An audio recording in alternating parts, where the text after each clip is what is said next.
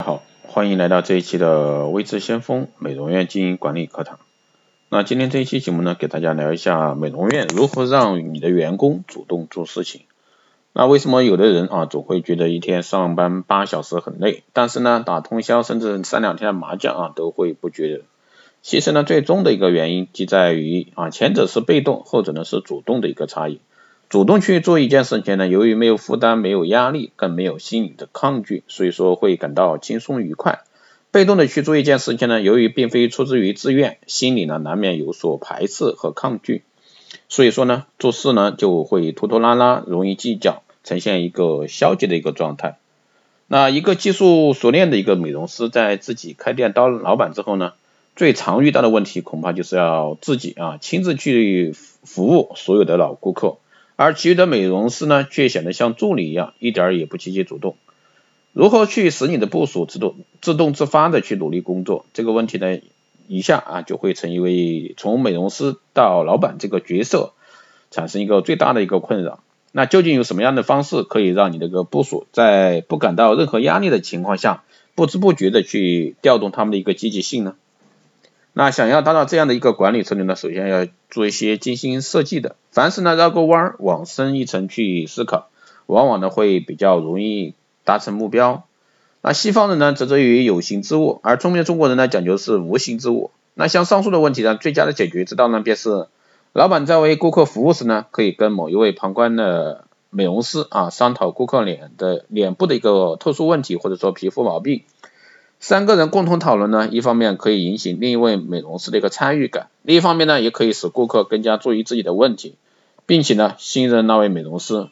如此一来呢，你便可以啊，顺利的将这个顾客介绍给这个美容师。还有呢是无规矩啊不成方圆。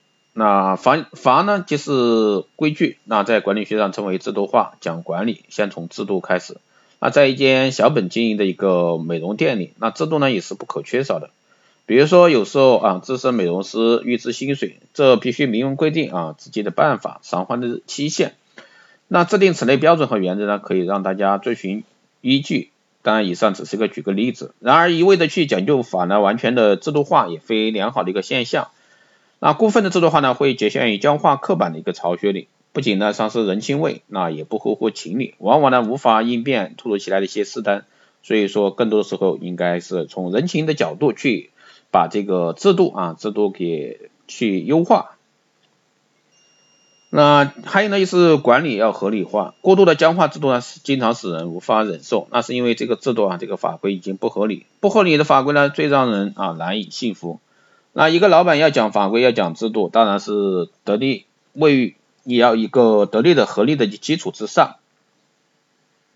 在美容院里呢，最常碰到的问题便是店里生意好的时候，大家都忙得团团转。这时候呢，你的属下肯定会抱怨啊，人手不足，催促增加雇员，而老板呢，却会为顾客啊减少时的一个人手闲置和成本的提高。这个所以说都不愿意增加人手，那这样的分歧呢，恐怕是一时难以解决。那一件事呢，可以有多个角度的解释。一个聪明的老板呢，会兼顾各方，面面俱到。假使出现员工认为有我有理啊，而老板呢却不认为有理，那老板认为有理，员工却认为不合理的人这个分歧时呢，切记千万不要以官大啊职高来压人。这不仅呢远离了真正的合理，而且呢会造成员工间永远的一个鸿沟。所以说，管理合理化才是真正的一个合法合理。虽然说有时候员工不对，但是呢，你应该换个角度，不要去直面啊，以你老板的身份来压员工，这样的话是切记不好的。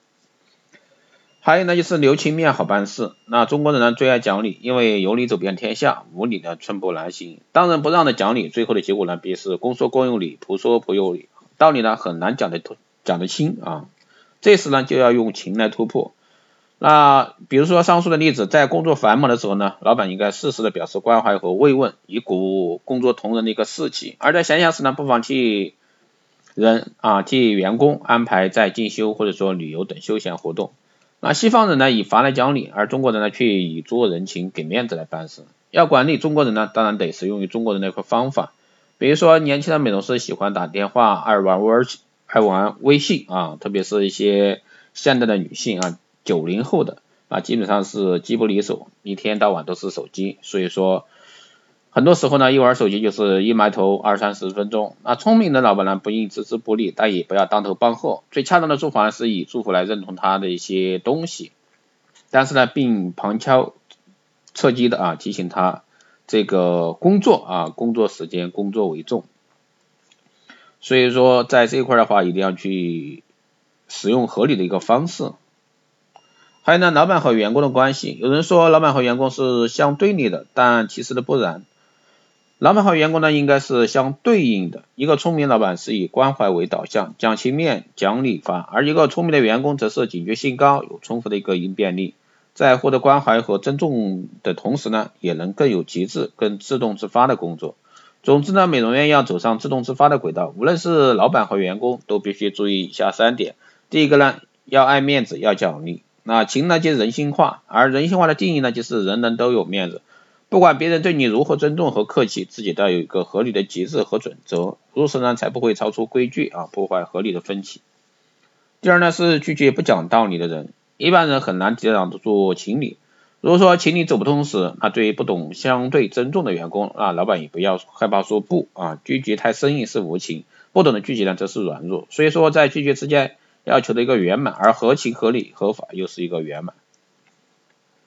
第三个呢是一切道理不要由你讲，那道理呢说不完，唯有靠一步步的沟通，双方才能达到完满的一个共识。所以说真正的管理应该从人性化出发，以制度为规范，才能走向一个管理合理化。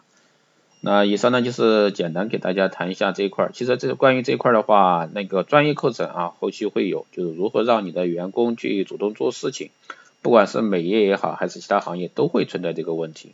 所以说我们在这个老板与员工之间啊，要随时去做好这个人情的一面，还有制度的一面。